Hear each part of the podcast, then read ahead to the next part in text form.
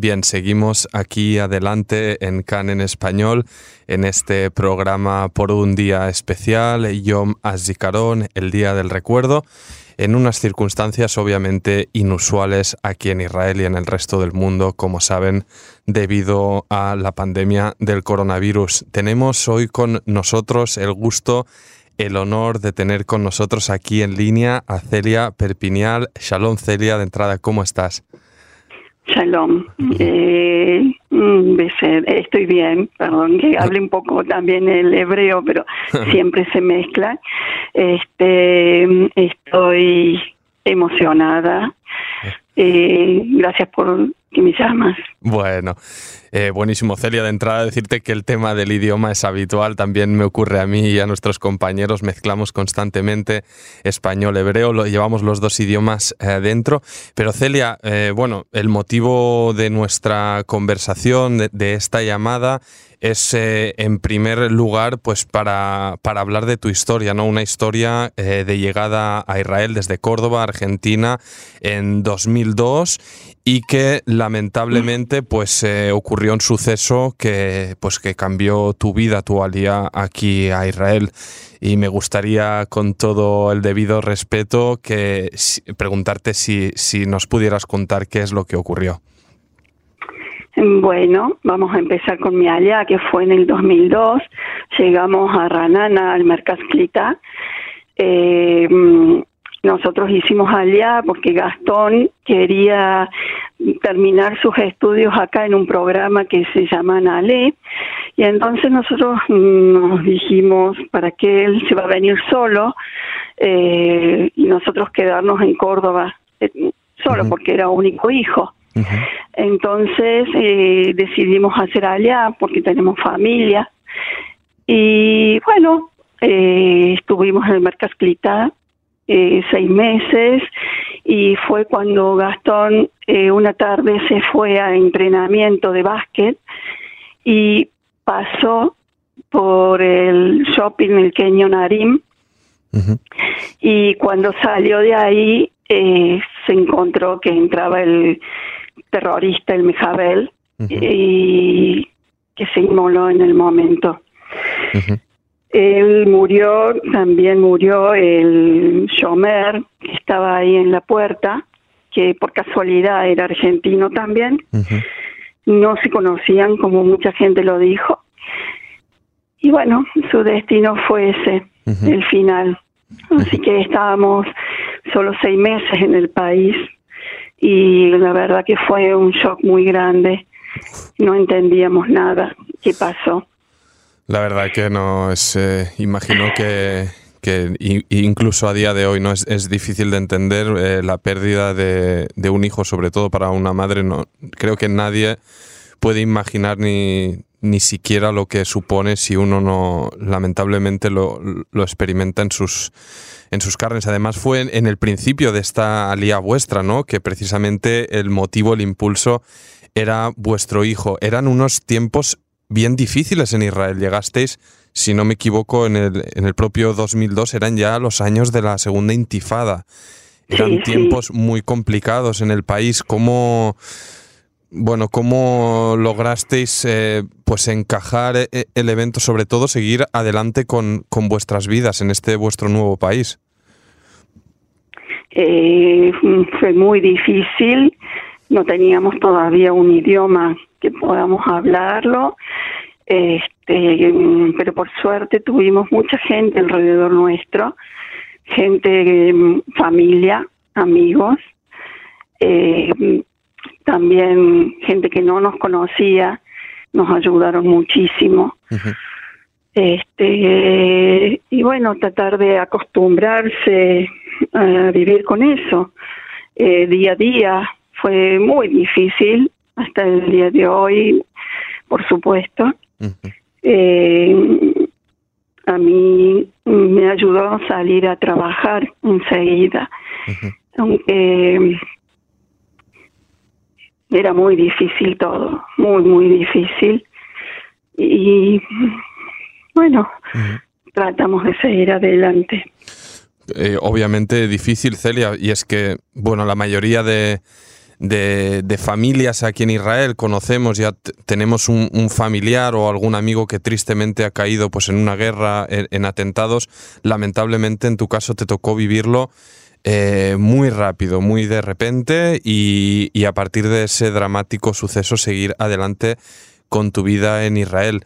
Me gustaría, no sé, Celia, si, si desde entonces hasta ahora, que ha pasado, han pasado muchos años, casi, casi 20, diría 18, 18 años, no sé si has mm, compartido tu experiencia con otras personas, otras familias que también lamentablemente han perdido seres queridos, o si has encontrado algunos otros métodos un poco para mm, no sé si diría lidiar con ello, porque obviamente olvidar mm, eso jamás ocurrirá. Eh, sí, enseguida me pusieron, se pusieron en contacto conmigo una fundación que se llama Mishpaha eh, One Family, eh, en la cual estuve mm, ahí también eh, dando clases de manualidades, que era como una terapia para la gente. Conocí muchísima gente, chicos que han estado en la guerra, eh, familias que perdieron hijos en la guerra, en atentados, gente que estuvo en atentados. La verdad que mm, eh, pasé eh, muchos momentos con ellos, buenos y malos. siempre tratamos de ayudarnos unos a los otros. Nos hemos reído, hemos llorado, hemos viajado juntos. La verdad que fue bastante importante para mí eh, no tanto así como para mi marido. Él no estuvo eh, mucho con, con este grupo. Y hasta que hace dos años eh, dejé de ir porque ya me estaba haciendo mal. todos los días ver gente nueva. así que tuve que dejar por motivos personales, de salud en especial. Y también siempre he tratado de ayudar a quien pueda. Eh, estuve ayudando a Olim eh, todo el tiempo. He estado en hospital eh, ayudando a bebés, cuidando bebés enfermos. ¿Podríamos, podríamos decir que esto último que comentabas, esto de, ayudar, ¿no? De, cuidar a otra gente que lamentablemente pasa por, por circunstancias similares, es un, cambio que diste. ¿Crees que de alguna manera pues eh, tuviste que esta manera de salir adelante también cambió en algo tu, tu personalidad viviendo aquí en Israel? Totalmente, sí. Sí, sí, cambió muchísimo. Este, todo es recibir y dar, o dar y recibir. Eh, es muy importante acá en Israel. Eh, si bien en Argentina también es así, pero no se ve tanto. eh, acá, por ejemplo, hacen mucho la anzaja, eh, como se diría en español, es un recuerdo, es algo que está para siempre, como para hacer cosas en nombre de alguien que cayó. Y mm, nosotros quisimos hacerlo, pero me fue muy difícil. Y imagino, Celia, que, que, anualmente, cuando llega esta fecha, el Yom Zikaron, bueno, no sé, me gustaría cómo, cómo lo vivís eh, pues en, dentro de casa, en la familia, y no hablando de este año en concreto, pero sí los años anteriores, pues cómo, cómo habéis recibido esta jornada pues tan, eh, tan profunda ¿no? en, en Israel de memoria y de, y de respeto a los caídos. Mira, al principio no lo entendíamos, era como un teques más hasta que nos invitaron a hacer un tequés en el cementerio donde está Gastón en Ranana. El mismo día de Yom Carón eh, esperamos la sirena en el en el Kever, en el eh, en la tumba. Y junto con amigos y familia y se hace muy triste, muy mal. Después de ahí vamos a la parte central donde se hace el acto, que es muy emotivo, muy, muy emotivo. Y después se hace difícil todo el día y no podemos hacer ese switch que es a la noche para festejar el idioma, el idioma Es muy difícil. No podemos, no podemos. Eh, se nos hace muy difícil. La verdad que sí. Y es difícil también, eh, creo que en ningún otro, no sé si existen en otro lugar del mundo, ¿no? Donde se combinen pues celebraciones con tanta carga y, cambies, ¿no? De un estado de ánimo a otro en tan en tan pocas horas, ¿no? Es, es, algo que cuando uno llega de nuevo aquí al país, pues eh, choca y más obviamente si, si le toca a uno eh, tan directamente. Y, Celia, en el caso de, de, este año, ¿no? Debido a estas circunstancias que, que hablábamos al inicio de nuestra charla, de este, bueno, de este coronavirus que lo ha alterado todo y lo está alterando todo y obviamente pues también los actos públicos, eh, ya sea de fiestas, de actos de, recuerdo, como vivimos eh, el Yom HaShoah hace unos días, y va a ocurrir eh, en, bueno, en este caso con, con este Yom HaZikaron que estamos viviendo, que pues donde se donde se informó que no se podría ir eh, pues eh, en grupos a, los funerales a hacer estos actos de recuerdo. No sé cómo, cómo plantean la jornada de hoy. Eh, nosotros ya fuimos al cementerio y hoy tenemos teques por Zoom. tenemos dos teques.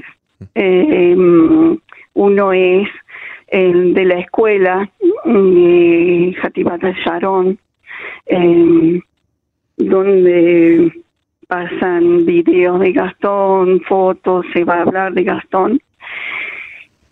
Y después otro que es de mm, el Vituas Lumi, que también es ellos, que son los que hacen los, los casi, los eh, este, encuentros. Y Celia, me gustaría un poco para concluir eh, nuestra charla, Mm, no sé, que nos lanzaras en, eh, un mensaje, en, una frase que nos recordaras eh, pues cómo, cómo, era Gastón, su, personalidad y, vaya, que sirva también un modo de, homenajearle tanto a él como a ti, como a tu familia y, un modo pues de, mandaros eh, fuerza en, este día. ¿Cómo, ¿Cómo lo recordarías a Gastón? bueno, como puedo recordar una madre y a su hijo, era un chico muy alegre, eh, aunque tenía sus rabietas, por supuesto, pero era un chico que era muy amigable, tenía muchos amigos y siempre estaba alegre. Eh, le gustaba hacer de todo. Así que espero que la gente, eh, como decían sus compañeros, vivan por dos. Uno por cada uno de nosotros y otro por Gastón. Pues. Y que vivamos sin odios, porque Gastón murió por el odio de un chico de su misma edad. Y que vivamos con alegría y que vivamos, que sepamos vivir. Pues esa, es la, mejor lección y tomamos nota, Celia, nosotros aquí en CAN en Español y espero que nuestros oyentes hay que vivir sin odio y vivir doblemente, como dijiste, también aprovechar cada día que estamos aquí estamos con los nuestros. Y, nada, Celia eh, Perpinial, te agradezco muchísimo tu tiempo, tu testimonio y, de nuevo eh, estamos eh, contigo en esta jornada tan especial de recuerdo a tu hijo Gastón. Gracias, gracias también a ustedes. Bueno, muchas gracias y nosotros seguimos aquí adelante en CAN en español.